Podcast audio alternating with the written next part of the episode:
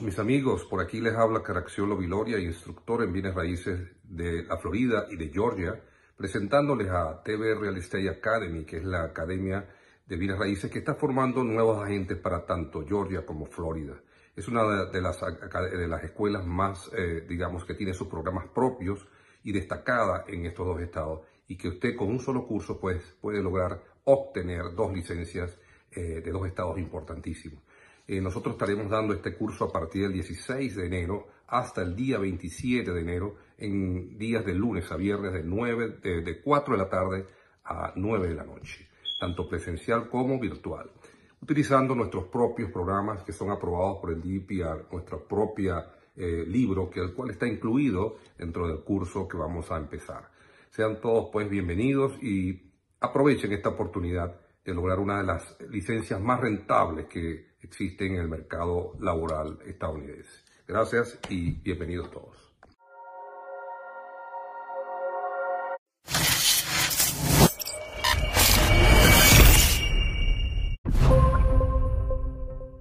Nuevamente con ustedes, como siempre, en el canal de YouTube Caiga quien caiga TV, recordándoles que yo soy un ángel. Puedes suscribirte a mi canal, mi canal de YouTube, Caiga quien caiga TV, y allí tienes varias opciones, tienes varios tipos de programas y vienen algunas sorpresas, Dios mediante y el Padre Celestial. Bendiciones para todos de parte del Padre Celestial y que la fuerza los acompañe. Yo soy un ángel, Ángel Monagas, y estaremos aquí unos minutos conversando con ustedes. Recuerdo que puedes seguirme a través de Twitter, TikTok e Instagram como arroba Ángel Monagas, todo pegado, todo junto, como diría por allí. Mi WhatsApp más 1-561-379-5254 para los que quieran hacerme alguna pregunta. Primero envíen texto, después veremos según el tiempo cómo contestamos. Bueno, mis amigos, hoy quería tratar en aras del tiempo varias cosas. En primer lugar, la situación de un país hermano como Colombia, las duras críticas que hay en contra del señor Gustavo Petro, porque fíjense, siempre teníamos la duda, tanto los venezolanos como los colombianos, los venezolanos más porque hemos vivido a Chávez y a Maduro, de si Petro iba a repetir la historia. En cierta forma, yo pudiera decir que sí, que Petro está con las variables del caso yendo hacia el mismo lado que Maduro. Colombia, la Colombia actual no era más rica ni, ni tenía mejor condición de vida que la que tenía Venezuela en 1998. Que teníamos problemas, sí.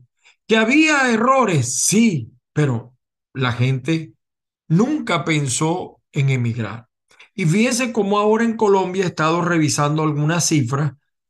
Se han ido más de 500 mil colombianos. Este presidente eh, comenzó mal, con el tema de los impuestos, el tema, la, la reforma eh, tributaria. La propuesta de Petro, por supuesto, era la de abrir eh, la, la posibilidad de pechar o hacer pagar más a los colombianos. Pero no solamente ese tema, no me da tiempo tratarlo muy, a mucha profundidad, sino también el tema de la no, eh, Petro de, había decidido no continuar con nuevos contratos de exploración de petróleo en el país, Colombia. Y, y es uno de los segmentos que más ingresos le da a Colombia. Eh, eso causó incertidumbre en muchos sectores. Y además, eh, Petro ha continuado una negociación en materia petrolera, en materia de gas, con la gente de Nicolás Maduro, que nosotros sabíamos que iba a haber un pacto y que eh, no tengo pruebas de ello, es verdad, pero todo el mundo sabía que parte de la campaña en parte de Colombia de Gustavo Petro era financiada por Nicolás Maduro. Y yo creo que todos los gobiernos de alguna manera lo hacen, con el terrible flagelo para América Latina del el socialismo con miras al comunismo. Otro tema que también causó mucha alarma ha sido el tema de la llamada pacificación, porque es triste y es lamentable que la pacificación involucre eh, impunidad. No puede haber pacificación sin justicia. Y fíjense que se produjeron protestas en menos de los 100 días. Los primeros dos meses del gobierno de Petro eh, eh, no se habían cumplido y la oposición convocó a marchas finales por allá en septiembre. Quizá allí hay una diferencia con Venezuela. La oposición colombiana uno la puede sentir un poquito más dura, más contundente.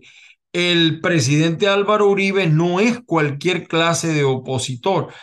Es un poco, ¿qué hubiera pasado en Venezuela si Chávez se hubiera enfrentado a un Carlos Andrés en sus buenos tiempos, a un Caldera en sus buenos tiempos, y para usted de contar.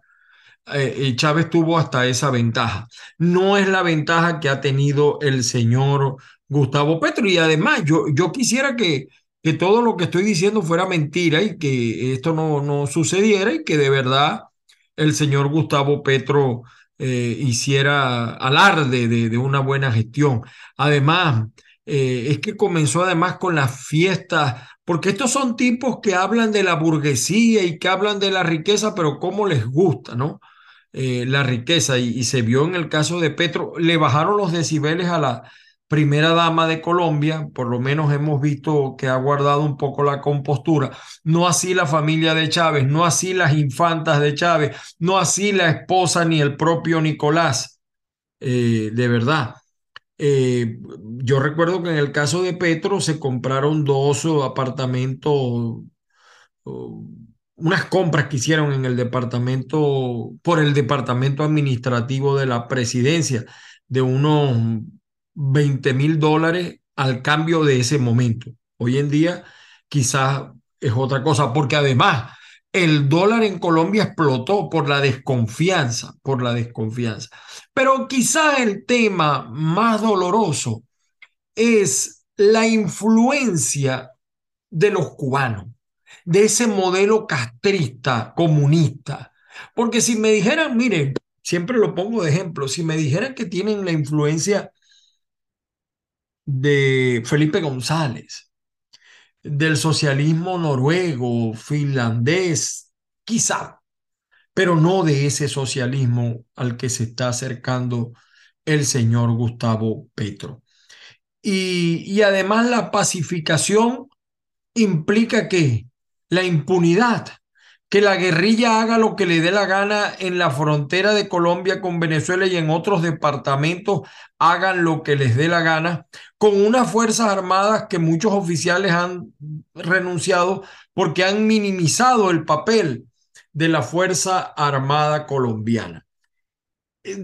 Yo creo que nosotros, la, además, pienso que las fuerzas liberales del continente no han sabido argumentar porque no podemos decir que en Venezuela la oposición forma parte del, del, del contenido liberal, para nada, para nada, de verdad, eso no lo podemos, ni se me ocurre a mí decirlo, porque no es verdad. Y Petro, por supuesto, no lo niego, es un hombre inteligente, inteligente, y el que crea que Petro no sabe para dónde va, va, yo pudiera decir, que Petro era más preparado o es más preparado que el propio Chávez en lo bueno para hacer lo malo, no, lo, no, lo, no al revés, no lo bueno para hacer lo bueno. Es un poco similar al señor Jorge Rodríguez. También comenzó con la diatriba de las enfermedades de Petro. Parece que al tipo le gustaba el trago, que eso no es pecado, pero la discreción. De todas maneras, yo les tengo preparado tres videos, porque ustedes van a ver en los tres videos, por ejemplo, cómo la señora Francia Márquez, que parece de todo menos vicepresidente, va a alabar, a alabar el sistema educativo y de salud en Cuba. Por Dios, la, la, lo que está padeciendo el pueblo cubano es inenarrable, de verdad. Es un sufrimiento humano. Y pareciera ser, yo lo digo así, que los organismos internacionales son un elefante blanco, un paquidermo que se mueve muy lento, que tarda mucho en actuar, si es que llegase a actuar. Así que veamos primero estos tres videos para que no sea yo, que sean los propios colombianos que se expresen del señor Gustavo Petro, que no voy a negar que todavía conserva la popularidad, aunque ganó ahí apretado, pero ahí también hubo un caso que el señor Rodolfo Hernández se equivocó y parece que no es tan fiero el león como lo pintan y, y fue una suerte de caballo de Troya que de eso vamos a hablar también el día de hoy. Vamos a ver estos tres videos y regresamos con más hoy Caiga que caiga, te, caiga quien caiga TV. Recuerda, yo soy un ángel. Estoy comprando la gorrita nueva, por cierto. Sí, claro. Ve, está muy bacano. ¿Y ese de dónde salió esto? ¿Lo, ve, ¿lo puedo grabar? Sí, espera, claro, grábame, tranquilo, de eso se trata.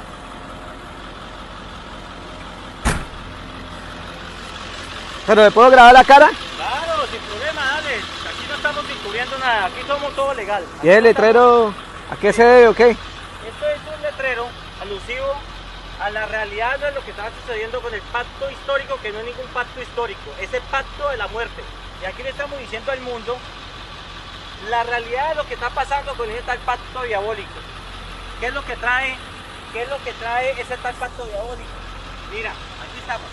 Ya lo miramos a que ver. trae es muerte, sangre, pobreza. ¿Por qué? ¿Quién es este? Gustavo Bolívar. Miren, aquí lo tenemos. El comandante de la primera línea. Uno de los comandantes del M-19, el que tomó el Palacio de Justicia. Comandante de las FARC, Timochenko, todos junticos. ¿Quién es este? Maduro. ¿Quién es Maduro? Un asesino en, en Venezuela, que tiene a Venezuela acabado, lo tiene arruinado. Aquí están las caras del terrorismo. Es muy diciente este aviso.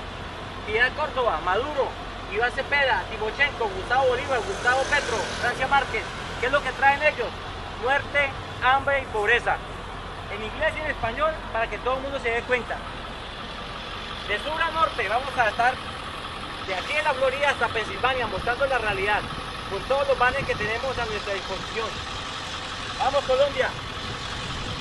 Usted es colombiano, ¿no? Sí, sí. Bueno, Oiga, lo felicito, la- mano. La verdad, la berraquera. Aquí la votar. Cuéntame por qué están acá. Estoy acá porque soy cubana, también soy colombiana, llevo 30 años viviendo en Colombia y estoy acá porque Francia Márquez fue a Cuba y habló en el noticiero de la televisión cubana y dijo que Cuba es una potencia médica, donde están los mejores médicos del mundo y que ella quiere replicar ese modelo. Y yo que soy cubana y que toda mi familia vive allá, estoy segura que la peor medicina que yo conozco es la cubana, no tienen jeringuillas, no tienen oxígeno, no tienen ni siquiera aspirina, no tienen hilo quirúrgico, los niños mueren por falta de oxígeno con asma en pleno siglo XXI, las madres no pueden hacerse una cesárea porque no tienen hilo quirúrgico, no tienen anestesia, no tienen guantes los médicos y los niños nacen con parálisis cerebral. Es mi deber como ciudadana cubana y colombiana denunciar eso y no permitir que en Colombia se haga una reforma a la salud que nos acerque ni de cerquita a Cuba. ¿Esta es la primera vez que sales a marchar o ya había salido? Había salido el 15 de noviembre frente a la embajada cubana para protestar por el encarcelamiento de los jóvenes que salieron el 11J del 2021 a pedir libertad, los jóvenes cubanos. Los apresaron, les dieron paro, los torturaron y les han puesto condenas de 5, 10 y 15 años por salir a hacer lo mismo que yo estoy haciendo, por decir patria y vida. Salí el 15N Señor presidente, muy buenas tardes. Un saludo muy especial a usted, al señor ministro, al alto consejero y a la jefe de gabinete. Es un gusto volver a compartir estos espacios. Me ha correspondido la enorme responsabilidad y un tema muy espinoso, que seguramente sería más fácil y menos riesgoso para nosotros no abordarlo, y es poner en conocimiento lo que está pasando en las regiones con los temas de seguridad. Y le ha propuesto al país la paz total.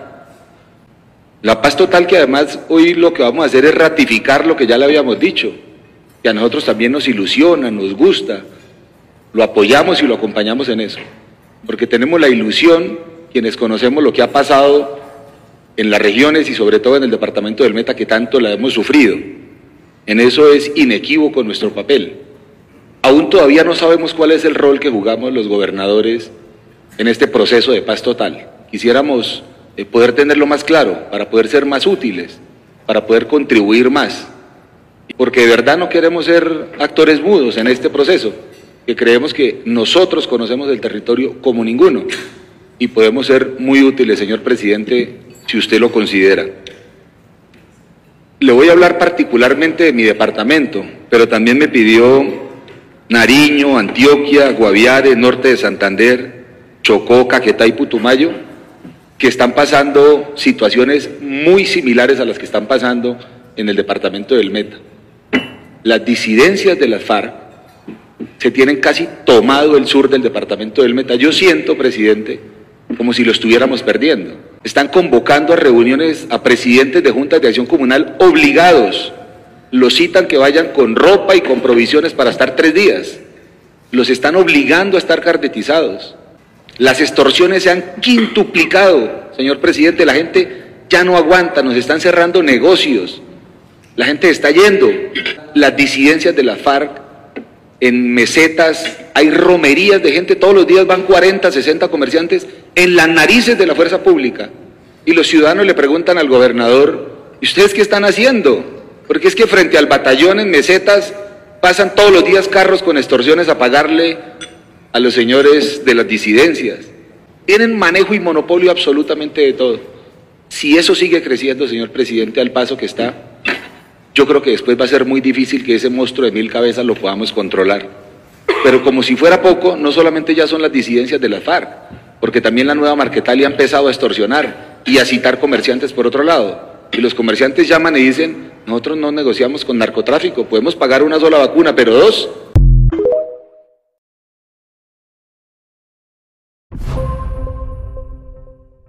Fíjense ustedes, gente que me está escribiendo, y no, me faltó decir una cosa, ¿no? Eh, a, lo mejor debía haber hecho este programa solamente sobre el tema colombiano, porque ya estamos con el tiempo detrás de la oreja, como dice uno. Eh, mm, Petro le acaba, en el último encuentro, Petro Maduro, Petro le lanzó un fuerte derechazo a Nicolás, pero a Nicolás no le dio la inteligencia para captarlo, o tal vez inteligentemente se hizo el loco cuando Petro dijo que nunca debió cerrarse la frontera entre Colombia y Venezuela. Quien la cerró no fue el presidente Duque, el expresidente Duque de Colombia. Quien la cerró fue Nicolás Maduro. Así que el bombolón, como diría el difunto padre Ocando Llamarte, se lo lanzó, fue a Maduro. ¿Ve? Y, hay varias cositas que Petro, porque hay un fenómeno. Chávez pudo liderar la izquierda en América prácticamente. No así Nicolás. No así Nicolás. Petro anda en eso. El problema es que tiene un loco como es el de Nicaragua y el minimizado presidente eh, dictador de Cuba, porque está muy minimizado, eh, no es Fidel, no es el hermano de Fidel, entonces está ahí y se le han presentado algunas situaciones que Dios mediante uno siempre conserva la esperanza que Cuba recobre la libertad. Pero el loco de Nicaragua está desatado, él y la mujer están desatados. Los desastres que han hecho en todos los niveles, por supuesto, eh, el señor Petro mete la pata cuando ataca a la presidenta de Perú, que fue, es comunista como él, y fue en llave con Pedro Castillo. Y además quien intentó dar el golpe de Estado fue Pedro Castillo, no la mujer. Y la mujer ha planteado las elecciones y nada, pero no dice nada Petro que todos esos manifestantes están financiados para eh, seguir ocasionando el caos en Perú, que por primera vez ataca lo económico. Pero ese es otro tema. Vamos con el tema de Venezuela, porque ciertamente en Venezuela ha aparecido una figura. Yo reconozco que yo la he señalado esa figura eh, que, que yo siento que el pueblo venezolano está buscando un cisne negro. Decía Félix Seija, hijo, que la gente está buscando no una persona, sino una estructura. Yo no comulgo mucho en eso, porque yo sigo creyendo que el pueblo es fundamentalmente eh, mesiánico, eh, el voto es fundamentalmente emocional. Ahora, ¿por qué? Eh, lo que sí está claro es que hay dos nombres en la calle. Yo no voy a decir que las encuestas mienten. Quizá las encuestas muestran lo que les interesa y no lo que realmente valdría la pena conocer. Pero hay una crisis política de liderazgo en todos los sectores por supuesto, en, el, en, el, sector oficialista y en el sector opositor. Incluso dentro del sector oficialista hay una crisis muy callada porque es que algunos personajes, como la Cava, le están roncando en la cueva a, al señor Nicolás Maduro.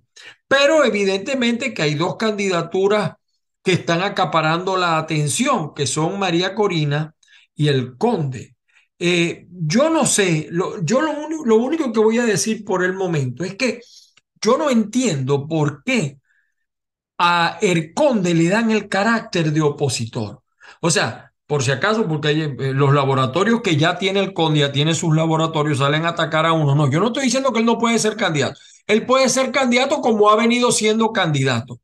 Lo que yo no entiendo es por qué le van a dar cabida al Conde sin justificar sin explicar cómo de la noche a la mañana el, el conde se convierte en opositor. Eh, Chávez, él siempre fue el candidato de Chávez. Es un, para mí, es un por ahora, salvo que él explique, uno tiene derecho a equivocarse y solo los tontos no cambian de opinión, como decía Todoro Pekov, y aquí hay el derecho a réplica, aunque yo sé que el conde no lo va a pedir, porque este es un programa que evidentemente no llega a los niveles que el conde quiere. Pero, ¿cómo es eso de que el conde ahora es, se va a contar en las primarias? En todo caso, digo yo, bueno, si ustedes, si la plataforma unitaria, no he podido hablar con ninguno de sus directivos, permite que el conde se cuente en las primarias, tendrán que permitirle a todos los que se quieran contar, a los que ellos llaman alacranes, porque para, yo no estoy convencido, el, el conde tiene muchas cosas que explicarle a la opinión pública, pero muchas cosas. Y yo no estoy dudando de lo que él pueda despertar en la masa. No estoy dudando de eso. Y de que tenga incluso ese puntaje. No lo estoy dudando. Pero a mí me parece que la candidatura del conde eh, tiene un fin y un objetivo concreto, que es restarle el apoyo de la gente que está cansada de los partidos tradicionales hacia María Corina, que tampoco yo sé, porque sabes, no, es que tú estás con María Corina, no, yo no estoy con María Corina ni estoy con nadie, yo, por, yo estoy con la razón. María Corina no sabemos todavía cómo, e, es una candidatura que va empezando, que luce bien, que es una mujer preparada, pero la campaña es la campaña. Y de aquí a la campaña pueden pasar muchas cosas de aquí al 22 de octubre. Ahora, ¿Cuáles son las pruebas que yo tengo? Hay muchas. Les quise traer el video de Hugo Chávez para que ustedes vean el video y ustedes saquen sus conclusiones. Chávez no daba puntada sin dedal. Cuando Chávez apuntaba algo era por un objetivo claro y preciso. Miren lo que opinaba Chávez de el Conde, que por cierto no es primera vez, ratifico y reitero que es candidato. No sé si hablé claro porque van a decir, no, que tú, no, no. El Conde, yo no tengo problema en que se cuente dentro de la plataforma unitaria. Lo que yo creo es que tiene que explicarlo, tiene que justificarlo. Hay muchas cosas que tiene que aclarar. Por ejemplo, eh, a menos que él desmienta, participó en la campaña para, para pedir la libertad de Alex Saad se ha visto retratado y en negocios con muchos vinculados al gobierno. Esas son cosas que él tiene que explicar o desmentir. Yo ni lo afirmo ni lo niego, sino todo lo contrario. Vamos a ver entonces el, el video, el video de El Conde, no mentira, el video de Hugo Chávez cuando hizo referencia a Erguácharo. Así aparece, no sé si es Erguácharo o es Benjamín Rauseo, porque hasta ahora veo que la campaña la han enfocado hacia el Conde.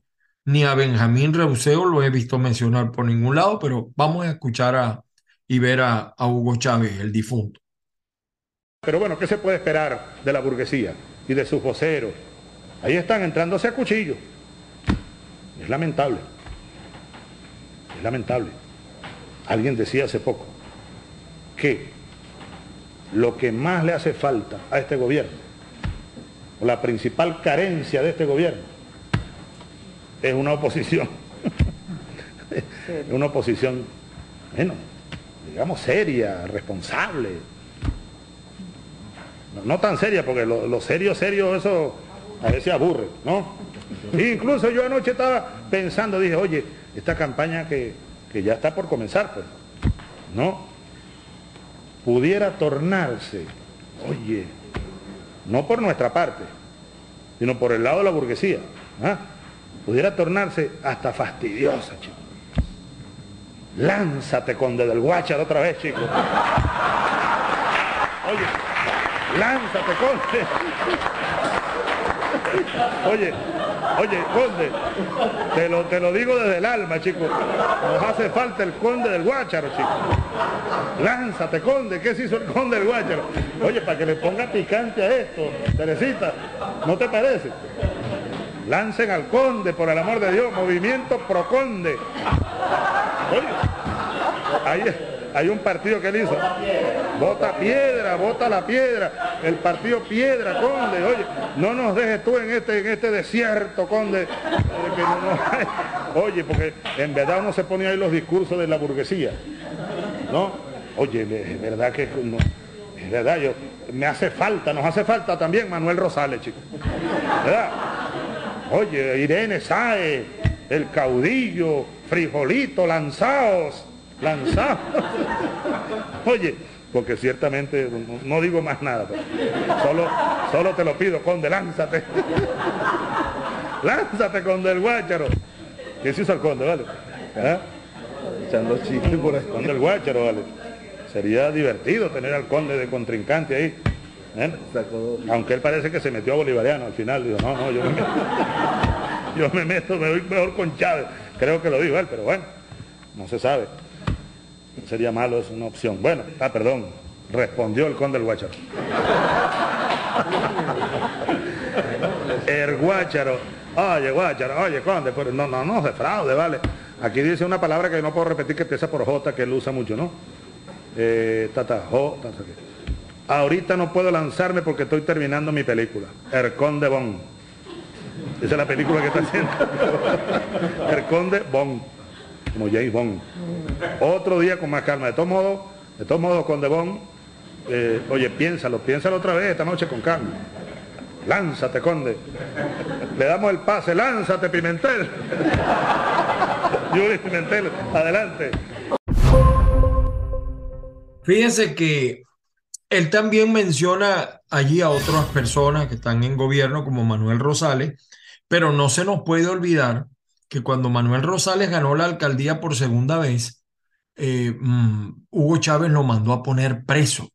Lo llamó una frase desgraciado, ¿no? Lo llamó y, y Manuel Rosales tuvo que huir del país y después regresó. Algunos dicen que bajo acuerdo, un acuerdo bien raro porque tuvo como un año eh, detenido, ¿no? Y bueno, hay comentarios y, especulaciones.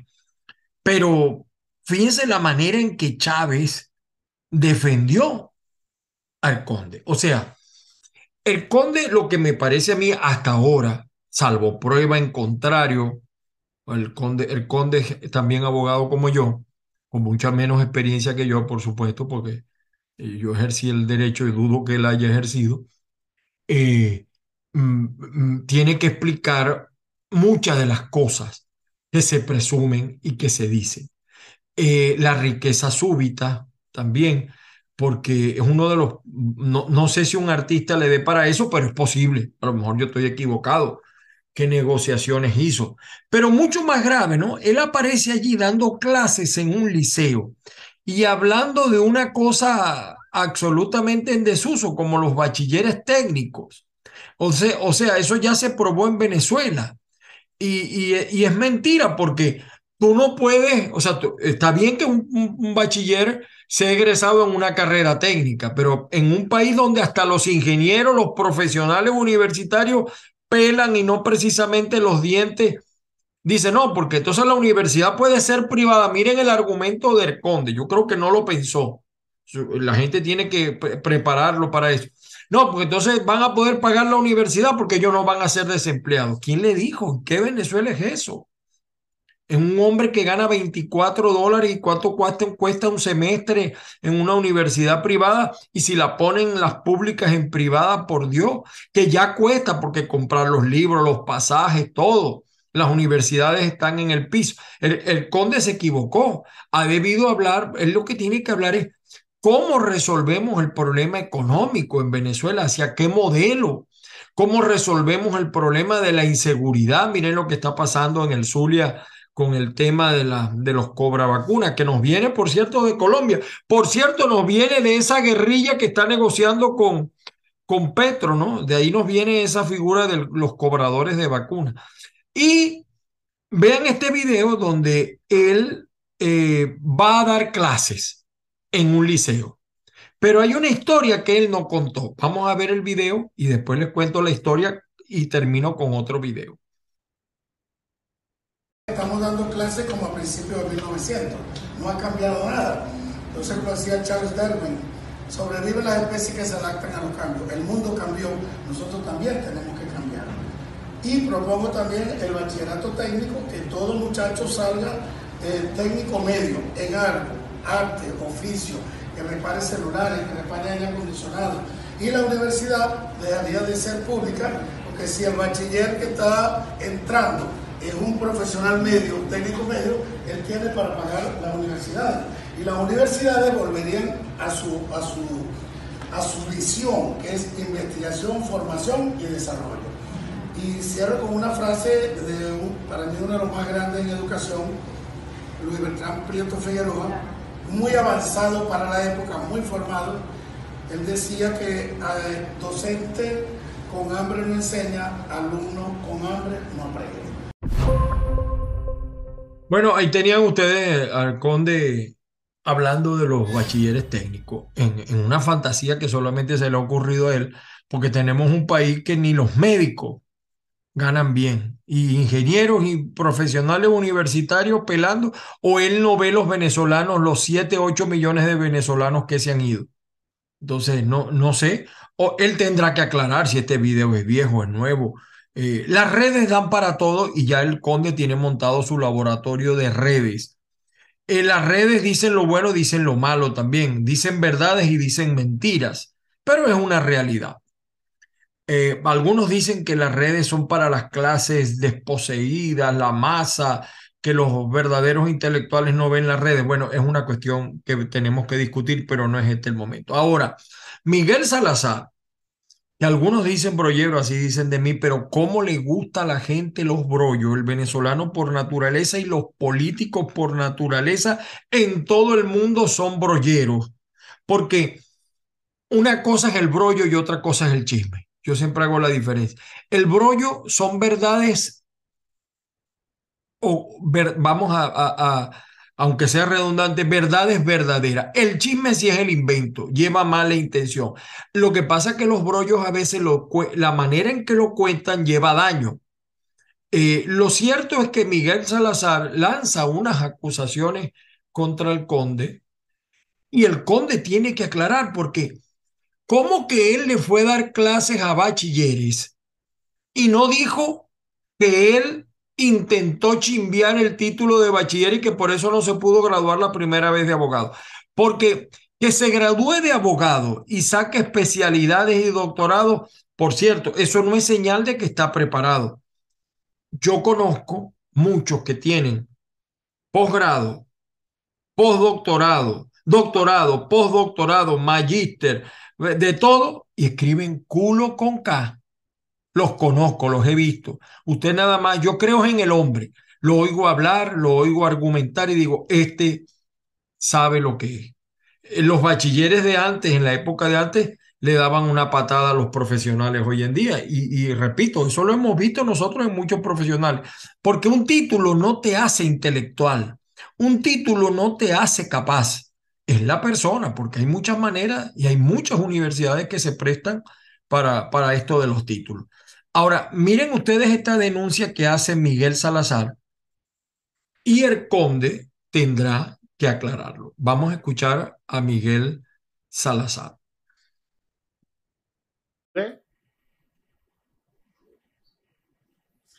El conde de el conde del Guachara. Él se preparó para ser presidente de la República todavía puso estudiar Derecho. Pero resulta que él, cuando graduarse, oigan esto, cierto falso, que me niegue eso, graduarse de bachiller, de, abogado, no pudo graduarse, le hicieron para atrás el título de bachiller, que estaba plagiado. Se vio obligado a recoger las amarras y ponerse a estudiar bachillerato para poder graduarse de abogado. Pero él pretendió graduarse de abogado sin ser bachiller de la República. Esa es la historia Y ahora se presenta, yo sueño, soy un poquito más, más creativo. te crees para ser Martin Luther King, no te parece nunca, ¿vale? Tú no le llegas a Martin Luther King por los, por los tobillos. Cuando decía Martin Luther King, yo tengo un sueño. Este también tiene sueño, pero, pero usted está durmiendo. Y no, ni tan pendejo es que me, que me digan a mí si le debo o no le debo plata al Banco Industrial de Venezuela. Si no le deben plata, yo me retracto. Y verdad, no sé. Pero el, el, conde no es ningún niño de pecho, yo no. Porque el tipo que, se reía del gobierno y se burlaba del gobierno de Chávez y reunían en un, en, en un salón a los ministros para que se chorrearan de la risa cuando le echaba sus chistes de Chávez, chistes por cierto bien vulgares. ¿Eh? Entonces puede pasar en el país todo lo que... ¿ah? No vamos a quedar que me decir grosero, no chico. Más grosero el, el, conde del Guácharo. ¿Ah? Porque allí se pierde, es escatológico el lenguaje. No, que el que es que venezolano es así de grosero, es mentira. Ni el oriental que es más grosero que nadie, es así como, como lo quiere pre presentar el conde del Guacharo. Un carupanero grosero como el conde, yo no conozco así. Bueno, ustedes lo escucharon, lo vieron. Tendrá el conde que aclarar eso. Ahora, evidentemente como conclusión, estamos todavía ocho meses del proceso interno. Me preocupan, me inquietan varias cosas. Uno, ¿por qué legitimar a el conde como candidato en las primarias de la oposición? No tengo problema en que lo legitime, pero si legitimas al conde, ¿cómo le vas a decir a otros que no? Pregunto yo, que llaman eh, alacranes o que tienen determinada consideración. Segundo, ciertamente hay un malestar por el liderazgo político tradicional, pero no se puede creer todo lo que dicen las encuestas porque también hay una motivación especial, a mi juicio, para que despunte el conde, porque el conde, ¿dónde eh, hace daño? En el electorado de María Corina. En el otro electorado no hace daño. Eh, es decir, está naturalmente o a favor o en contra, pero no, ya María Corina tiene una votación, un, te, un piso, tiene un piso, no un techo. De aquí a allá las cosas pueden cambiar pudiera eh, el conde ser un caballo de Troya, por eso hago la pregunta en el programa, o pudiera llegar hasta el final y ser una sorpresa. Yo no, no, no tengo elementos suficientes, pero sí hay cosas que hay que aclarar. Y además todavía faltan otras figuras por emerger. Y para eso es precisamente la campaña. Eh, tendrán que aclararse todas estas cosas, pero, y con esto termino. En 1998, muchos decían, primero hay que salir de CAP y después vemos. Y llegó Chávez y la cosa fue peor. Entonces los venezolanos tenemos que aprender a razonar el voto. Que no nos pase lo que nos pasó y lo que nos ha venido pasando en el pasado, lo que ha sucedido en el pasado. Tenemos que reflexionar. Y segundo, lo más importante, si no hay unidad, si no hay unidad, ni San Conde, ni San María Corina, ni nada. Y eso es precisamente lo que quiere el régimen. Yo creo que las condiciones del chavismo son muy malas para las elecciones, pero el problema vamos a ver en qué condiciones vamos a las elecciones. Un pueblo en la calle el día de las elecciones puede revertir cualquier resultado, pero saldrá ese pueblo a la calle. Hay 8 millones de venezolanos que están fuera. Todavía muchas preguntas, muchas inquietudes. En todo caso, cuidado, cuidado con los caballos de Troya. Yo no sé si el conde lo será. Tiene que aclarar él muchas cosas. Pero cuidado. En los pueblos ignorantes, como decía Bolívar, son instrumentos ciegos de su propia destrucción. Que la historia no sea cíclica y que de verdad Venezuela encuentre la ruta que nos lleve a salir de la pesadilla actual y entrar en nuevos derroteros, entrar en nuevos escenarios con un sistema económico distinto, que nunca lo hemos tenido en Venezuela, por cierto. Y, pero el enemigo es mortal. El enemigo es mortal. El que crea que el chavismo no está preparado está equivocado. El chavismo está preparado para las campañas, está preparado para hacer trampa, está preparado para eh, mover los resultados, para atacar.